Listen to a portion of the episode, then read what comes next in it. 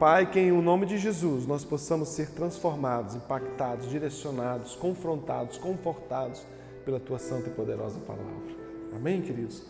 Fiquei muito feliz quando recebi o tema, que seria falar sobre família. Porque há muitos anos, irmãos, eu, eu, Deus plantou no meu espírito o desejo de falar sobre família. Moça, já esteve aqui? Já. Então a igreja te conhece. É, e a gente, de repente, a gente descobre que existe uma balança muito incoerente na igreja no que tange a nossa responsabilidade de tratar aquilo que está adoecido. Porque se você vai num dentista e você tem uma cárie, é, é obrigação daquele dentista tratar a sua cárie. E a gente só descobre que tem cárie por causa de um diagnóstico. Às vezes os problemas, eles existem, mas eles são imperceptíveis, eles passam a ser percebidos a partir do momento em que eu procuro problemas. Quantos me entendem? Diga amém. E quando a gente fala de família, a gente descobre que a família brasileira hoje, ela vive um problema. Há uma crise nas famílias brasileiras, que são crises profundas, que são crises que vão ganhando velocidade, ganhando força, ganhando tamanho. E a gente vai descobrindo que o diabo tem investido no núcleo familiar. A gente tem percebido que o diabo tem trabalhado de forma violenta, de forma incessante contra as famílias do Brasil. Aí a gente olha esse, essa triste realidade e descobre que a igreja não se contrapõe àquilo que está sendo feito na proporcionalidade que deveria se contrapor. Se eu tenho uma rachadura num prédio, eu não posso simplesmente, não sou construtor, mas é lógica. Se eu tenho uma rachadura na parede, eu não posso simplesmente passar uma massa nela. Eu tenho que descobrir a origem dessa rachadura, porque talvez a origem seja a base. Se a origem for a base, não adianta eu passar uma massa, eu preciso mexer na base. De repente a gente vê que as famílias brasileiras vivem um retrocesso escandaloso. Para vocês terem uma ideia, dados do IBGE. Família nuclear, que é a família é a família padrão Bíblia, pai, mãe e filhos. Em 2012, a família nuclear era 66,2% das famílias. Em 2014, dois anos depois, a família nuclear caiu para 49,9%.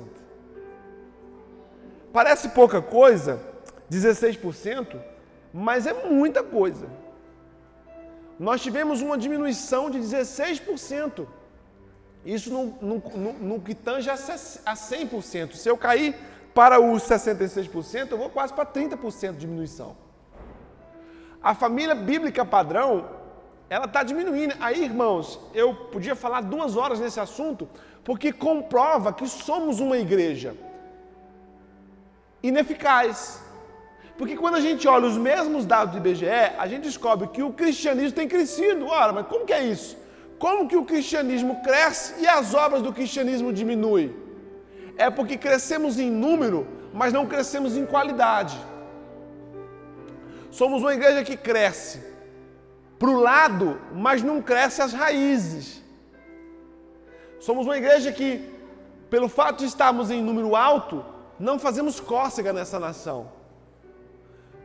Somos um país em que o cristianismo cresce e a criminalidade cresce duas vezes mais que o cristianismo. Ora, era para ser uma, uma razão em proporção inversa.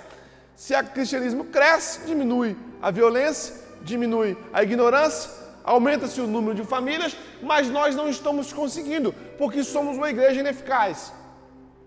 E por que somos uma igreja ineficaz? Porque nós estamos tratando sintomas, mas não estamos tratando a doença. Quantos me entendem? Diga amém. Somos uma igreja que tem trazido aos irmãos experiência fenomenológicas. A pessoa vem para o culto, ah, o culto foi uma benção, me arrepiei todo, eu arrepiei o cabelo de sovaco, eu senti uma coisa como se Deus se manifestasse por sensações. Mas não somos uma igreja que ensina, não somos uma igreja que repreende, não somos uma igreja que trabalha mudança de caráter, para que o caráter sendo mudado, o comportamento mude junto. Posso ouvir um amém, queridos? Amém. Em compensação, o modelo de família que mais cresce é unipessoal. Olha só, irmãos. O que é o modelo unipessoal? É uma família de uma pessoa só. E isso não tem origem somente nos filhos que estão saindo da casa dos pais, mas também daqueles que vivem o divórcio e, vivendo o divórcio, fazem opção pela vida só. Quando nós olhamos o mesmo dado, nós descobrimos que enquanto o casamento aumenta 11%, 9% ao ano, o divórcio aumenta 18%, 20%. Então o nosso problema não é casar, o nosso problema é continuar casado. De repente, irmãos, eu tenho todas essas informações e a gente, como igreja, fala pouco nisso. Aqui não, só lá no Goiás, a gente fala muito sobre você vai prosperar, você vai vencer sua dor, você vai conseguir o casamento, você vai conseguir um emprego. A gente trata daquilo que é importante e esquece aquilo que é essencial. A gente descobre que há uma ação maligna do diabo contra as nossas famílias. Deixa eu dizer uma coisa para você, se você não sabe: o diabo trabalha contra a sua família. Por quê, pastor? Porque a sua família é um projeto de Deus. Está entendendo? Aí no livro de Mateus, não precisa abrir, queridos, eu vou correr, eu vou ter misericórdia de vocês hoje. O livro de Mateus, capítulo 7, versículo 24, diz assim: Todo aquele, pois, que escuta essas minhas palavras e as pratica, assemelhar-se-á ao homem prudente, que edificou a sua casa sobre a rocha. E desceu a chuva, correram os rios, sopraram ventos e combateram aquela casa. E ela não caiu, porque estava edificada sobre a rocha. E todo aquele que ouve essas minhas palavras e não as cumpre, compará-lo-ei ao homem insensato, que edificou a sua casa sobre a caça, ou sobre a areia. E desceu a chuva, e correram os rios, sopraram os ventos, combateram aquela casa, e caiu, e foi grande a sua queda. Este homem fala sobre um processo que todos nós vivemos, que é o processo construtivo existencial. Nós estamos o tempo inteiro construindo algumas coisas, e você vai descobrir que alguns de nós, para construir, precisamos primeiro desconstruir algumas coisas para construir outras coisas no lugar daquilo que precisa ser desconstruído. Eu vou dar um tempo para você pensar. E aí a gente descobre que quando o diabo quer destruir aquilo que nós estamos construindo, ele não vai combater aquilo que está sendo construído. Por quê? Porque o processo natural da vida vai combater por si só. Nós vamos descobrir que a Bíblia fala sobre dois homens, dois, dois tipos de pessoas. Uma pessoa que construiu e a outra construiu também idêntico. A Bíblia não se atém ao que um construiu, que tamanho era a construção, porque aquilo que nós construímos parte do princípio de quem somos, da capacidade que temos, das oportunidades que temos, mas a verdade é que todos estamos em construção. E essa mesma Bíblia nos diz que o vento que bateu na casa de um bateu na casa do outro, e não houve seleção independente do que se construía.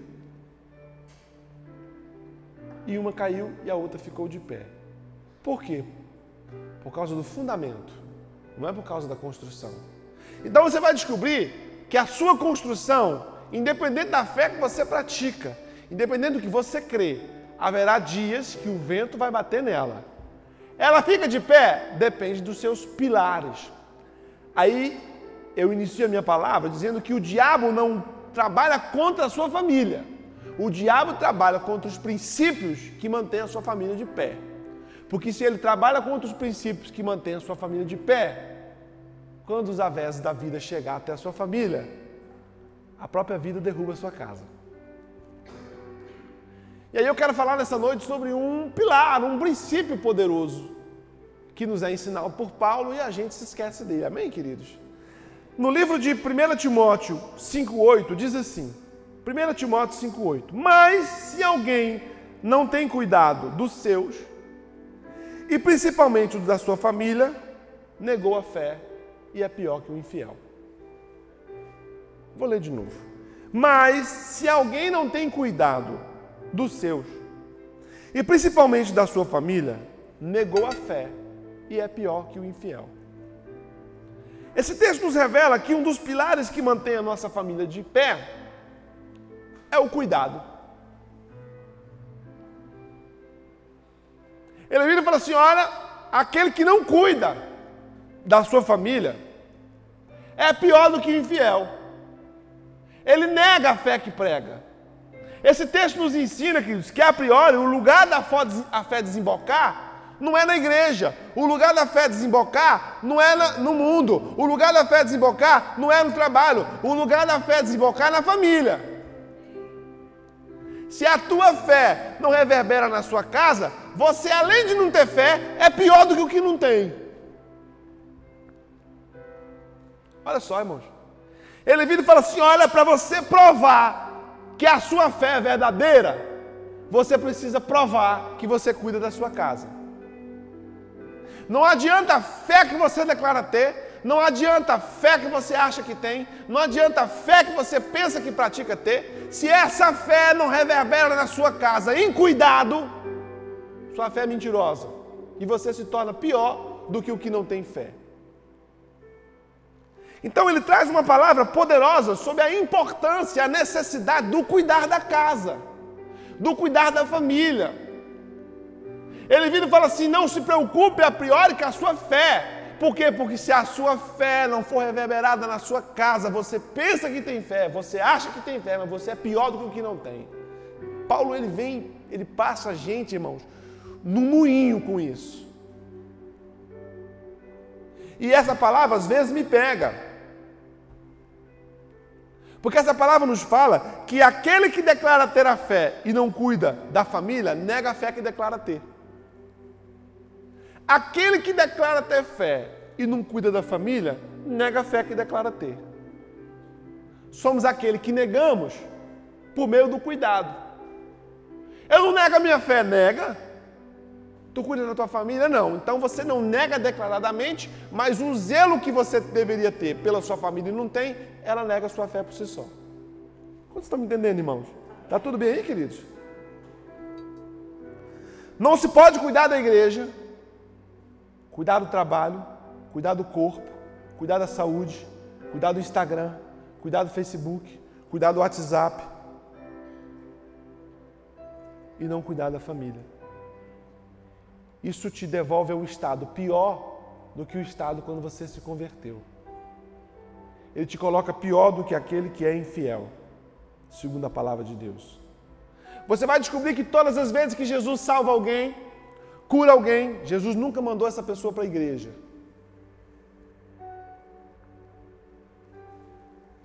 A não ser os dez leprosos que ele manda se apresentar ao sacerdote, mas eles nem chegam lá, são curados e voltam. Jesus, sempre que Jesus encontra alguém, sempre que Jesus transforma alguém, sempre que Jesus cura alguém, sempre que Jesus salva alguém, Jesus faz questão de que o testemunho vivido seja apresentado em casa. Jesus, todas as vezes que ele toca alguém, ele nunca mandou ninguém para a igreja, ele sempre mandou todo mundo para casa. Nós queremos viver uma fé que seja de forma pública apresentada, mas não seja vivida de forma velada. Não vivemos a fé que declaramos em casa. Pastor, como que eu não vivo? A fé que eu declaro na rua só é vivida em casa se essa fé se transforma em cuidado. Se essa fé se transforma em zelo. Jesus te salva, mas não te manda para casa. Jesus te para a igreja. Jesus te salva e te manda para casa. É o gadareno. Ele queria ir com Jesus. Jesus fala: "Não, não, não, não, não. Vai para casa." O seu desafio não é ser cristão comigo. O seu desafio é ser cristão em casa. Comigo é fácil ser cristão. Aí, queridos, a gente descobre que as consequências de um descuido, elas são irreparáveis e são imprevisíveis. Há muita gente sofrendo na família porque descuidou. Há muita gente sofrendo em casa porque descuidou. Vou dar um exemplo para vocês. A vida de Davi. A vida de Davi foi um descuido, irmãos. Davi cuidou do reino. Davi foi o melhor rei que Israel teve, mas foi o pior pai que existiu em Israel. Foi tudo para os outros, mas não conseguiu ser para quem realmente importava para os filhos, para casa. Nós sabemos a história de Aminon e Tamar, que Aminon deseja sua irmã Tamar. E ele conversa com o primo, fala: Rapaz, eu tô doido para dar uns pega nessa Tamar. O primo dá um mau conselho, moço, finge que está doente, chama teu pai aqui. Quando teu pai vier te visitar doente, vai te perguntar o que você quer. Você fala: Não, que a minha irmã faça um guisado para mim. E me deu um guisado. Irmãos, isso não era prática da cultura. Isso é como um homem casado botar uma irmã solteira dentro do carro e levar ela lá em Aguarlinda. Não tem luz nisso não, irmãos. Não tem prudência nisso não. O irmão solteiro do mesmo jeito, se empolga não, você que é solteiro. Ah, então solteiro pode? Não. A menina vira para o seu pai e pede isso e o pai não cuida, irmãos. O pai fala, não, não senhor, aqui é sua irmã. Sua irmã é princesa. Sua irmã está guardada, é virgem. Não, tem muitas cozinheiras na casa, no palácio. Ele não consegue dizer não para Minô. Ele não cuida, ele não vigia. Simples. A irmã Tamar vem, a Minô estupra sua irmã. E ela diz aos gritos: Não é assim que se faz em Israel. Não é desse jeito. Me pede para o meu pai em casamento. Ele viola os princípios éticos, morais e religiosos. E o pai faz o quê? O pai não faz nada. O pai não cuida. O pai sabe da história e não se posiciona. Ele podia ter. Esse relógio está certo?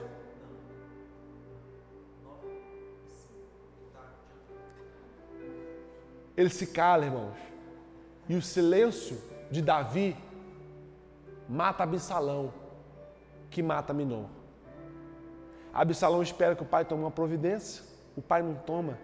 O pai não cuida. O pai tinha que ter pegado o filho, exposto o filho, boto o filho para casar com a filha, dado uma peia nesse filho, corrigido, não fez, não cuidou. Tinha muitos afazeres pelo reino afora, minha casa que se destrua. Absalão pede ao pai, pai, eu quero fazer um passeio com meus irmãos, um passeio de caçada, o senhor permite? Permito. Ele sai da caçada, ele mata o irmão. Volta para casa, o que, que o pai faz? Nada. O filho estupra a irmã, ele não faz nada. O irmão mata o irmão, ele não faz nada, ele não cuida. Absalão se levanta contra o próprio pai e tenta tomar o reino do pai e morre nas mãos da espada do melhor amigo do pai. Irmãos, a família de Davi vira um problema porque não houve cuidado porque descuidou. Você pode ser um homem segundo o coração de Deus, mas se não cuidar da sua família, isso não vai impedir que a sua casa caia em ruína. O seu joelho dentro dessa igreja, a sua oração dessa igreja, não é mais importante do que o seu cuidado na sua casa. Tem muita gente orando pelo marido, mas não cuida do marido. Nesse caso, o seu comportamento vale mais que a sua oração. Porque para Deus vale mais o que você peca do que aquilo que você faz. E vivemos um descuidado tão profundo e nossas famílias estão indo pelo ralo abaixo. Pastor, como cuidar? A primeira coisa que a gente tem que fazer a respeito do cuidar é se opor ao descuido. Porque o cuidar, irmãos, é uma oposição ao descuido é você criar uma, uma postura ao descuidado, é você se posicionar ao descuido, é você descobrir que o cuidado exige você empenho. Eu vou cuidar de uma planta dessa, irmãos, eu tenho que me empenhar para isso. Nós queremos que a nossa família tenha o melhor resultado possível com a lei do menor esforço. Você precisa se empenhar e se opor ao descuido. Nós descuidamos, irmãos. Nós temos crianças, vocês terem ideia do tamanho do nosso descuido, nós temos crianças em casa e as tomadas estão à deriva. Descuido. A gente passa roupa e deixa o ferro ligado. Descuido. Descuido, irmãos. Toda tragédia inicia-se numa pitada de descuido. A gente está vendo nosso marido com muita intimidade com uma, uma mulher. Se posiciona, irmã. Cuida do teu marido. Maridos, a mesma coisa. Cuida da tua esposa. Tua mulher está saindo com roupa curta, tá errado, irmão. O, o busto de fora, os seios de fora, irmãos, cuida. Se posiciona, pastor, eu vou gerar um desgaste. É melhor o desgaste do que o descuido, irmão. O desgaste justifica o descuido. Nós optamos pelo descuido para não passar pelo tempo do desgaste. A segunda coisa que a gente precisa ter para aprender a cuidar da nossa família é sairmos do centro da existência familiar. Nós achamos que a família existe em função da gente. Isso é difícil, irmão, de lidar com o ser humano. Porque nós olhamos para a nossa família e vivemos a expectativa daquilo que a família vai fazer por nós. Só que o caminho inverso é aquilo que eu vou fazer pela minha família. Não é o que a sua esposa faz por você, não é o que o seu filho faz por você, é o que você precisa fazer pela sua família. Aí nesse momento a gente precisa sair do centro existencial da casa para conseguir enxergar quem está à volta. Há pessoas que não conseguem exercer a função do cuidado sobre a família porque ela acha que ela é o centro da família. Que ela é a razão principal da família que a família não vive sem ela, que a família erra com ela, que o pai peca com ela, que a mulher erra com ele. E aí de repente você vai descobrir que você está no centro da sua família. Se você ficar no centro da sua família, você não sai do centro para cuidar do centro. O centro da família é da família. Deixa de infantilidade, deixa de meninice, cresce. Toma sobre os seus ombros a responsabilidade de cuidar da sua casa. Ah, pastor, mas esse homem não faz nada. Faça. Se há o que fazer, faça. Não espere pelo outro. Se é possível impedir, impeça. Não deixe o outro cair. É aquele cara que está vendo o cara cair, vai cair, vai cair, vai cair, vai cair. Né? Falei que ia cair. Você não fez nada. Você sabia que estava errado. Você sabia que podia dar errado. Você não se posicionou, você não cuidou. Irmão, se a gente colocar uma criança aqui, ela vai entrar ali, ela vai cair na beirada. Se a gente não cuidar, ela vai cair na beirada. Nós precisamos aprender, irmãos, a sair do centro e passar a sermos o cuidador da casa. O marido é o cuidador da casa, a esposa é a cuidadora da casa. Nós entramos na nossa casa com a visão daquilo que eu preciso fazer para cuidar da minha casa. Porque se eu não cuidar da minha casa, o descuido vai gerar a ruína. Muitas das nossas famílias estão em ruínas porque nós abrimos mão da obrigação de cuidar da nossa casa. Cuidarmos uns dos outros, irmãos. Os irmãos precisam aprender a cuidar uns dos outros a serem cúmplices uns dos outros, a ajudar, a ver que o irmão está fazendo um negócio errado. Vem cá, cara, deixa eu te falar, não faz isso não, mano. A gente deixa o outro se arrebentar. A gente faz questão de ver a derrota do outro. Porque a nossa vitória não está no nosso sucesso, a nossa vitória está em ver o fracasso do outro. Para, continua. O cuidado, irmãos, passa, vou terminar já, em perceber as deficiências e as necessidades. Há coisas, irmãos, que eu não consigo fazer. Por exemplo, achar uma coisa perdida. É só lá em casa, eu tenho certeza. O trem está na nossa cara. Cadê o copo? Cadê o copo com água? Cadê o copo? A esposa, irmãos, tem que entender que essa é uma deficiência.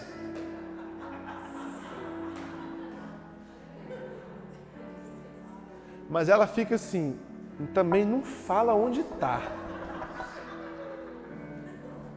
Não me levanto da cama para pegar isso, não é, não é cego.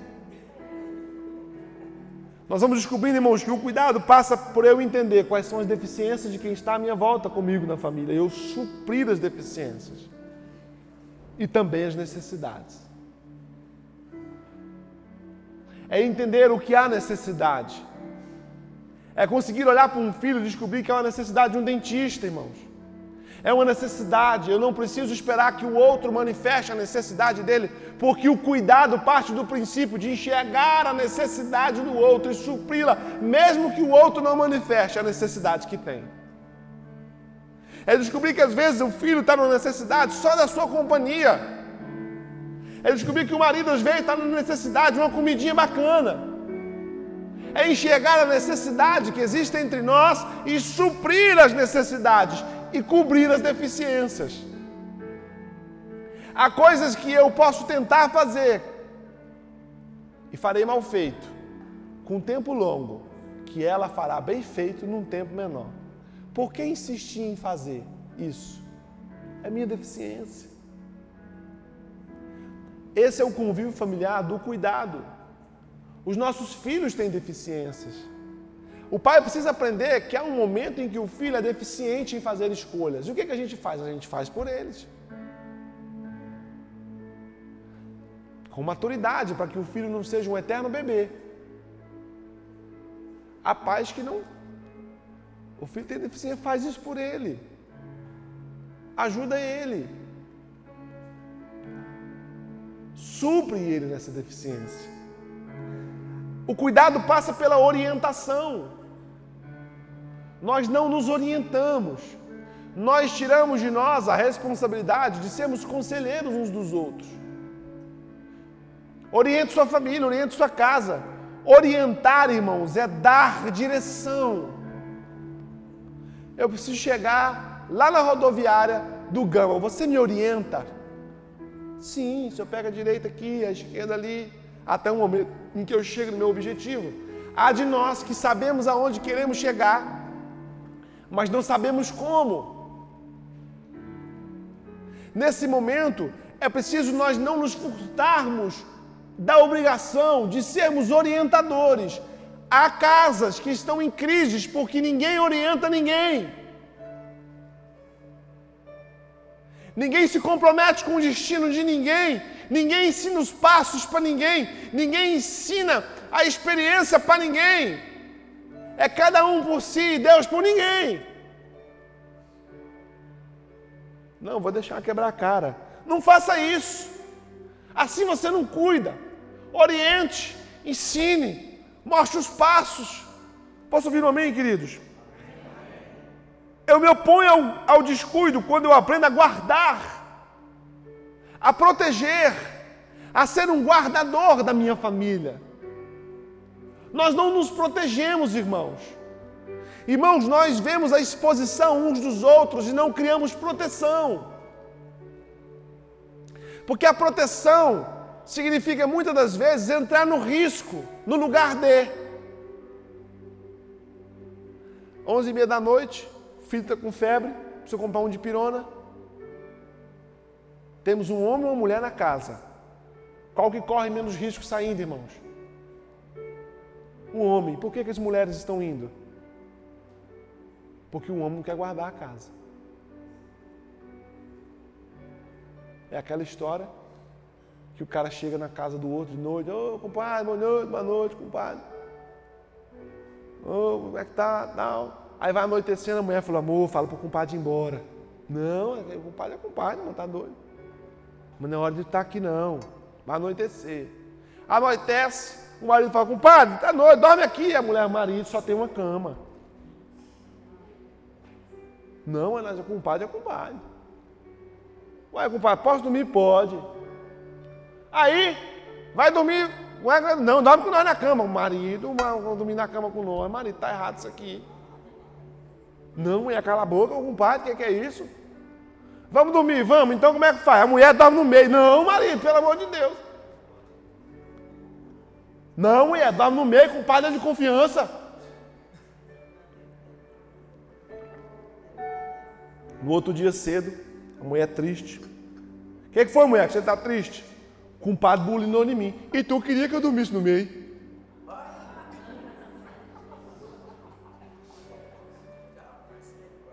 Proteja. Guarde. Você está vendo teu marido ali, ó. E a irmã visitante, conversando e tal. Chega junto, irmã. Com educação. Você não é bicho. Você é nova criatura. Não chega igual anta dando patada, não. Pega no bracinho do, meu, do seu marido. Ô, minha querida, tudo bem? Protegeu.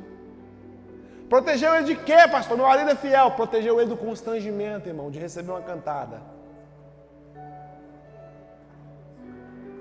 A gente não protege, irmão. A gente não guarda. A gente deixa solto. O marido está gordo, obeso, e tu está fazendo macarrão, tu está fazendo picanha com gordura, tu está fazendo pastel frito. Qualquer semelhança é mera coincidência. Tu está fazendo. tu está fazendo peixada. Peixada pode. E aí não cuida. Cuida dele, irmão. Você já viu que ele não dá conta. É a fraqueza dele. Não, você vai fazer um regime. Vai fazer um regime. Não vai comer mais açúcar, não vou mais fazer, vai comer salada. Mulher, não, não quero ficar viúva. Vou cuidar de você. O cuidado, irmãos, às vezes significa contrariar o desejo alheio. Não tem problema, é cuidado. Você pega uma criança e precisa tomar uma vacina. Ela quer agulha, irmãos. Ela vai chorar com agulha, irmãos. Mas vai fazer bem ou vai fazer mal? Você está cuidando ou está maltratando? E por que que você, às vezes, em nome de um desgaste, você não cuida? Cuida, deixa ele achar ruim. Não vou cuidar de você. Você vai emagrecer.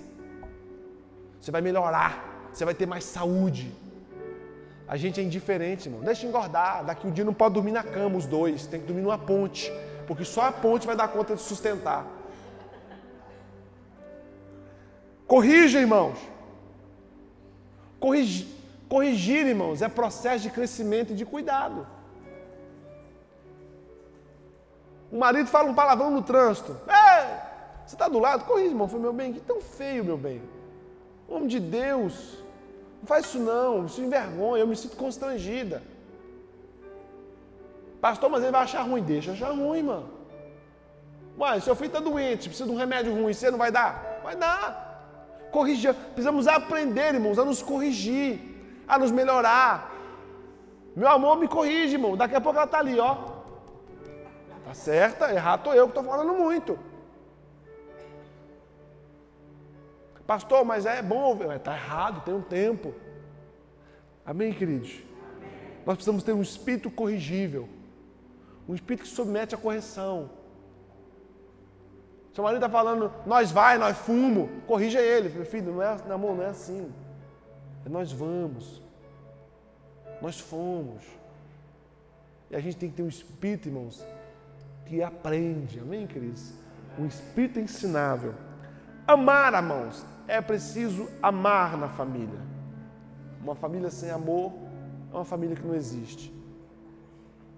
O amor não é uma sensação, o amor não é um sentimento, o amor é uma convicção existencial, uma postura.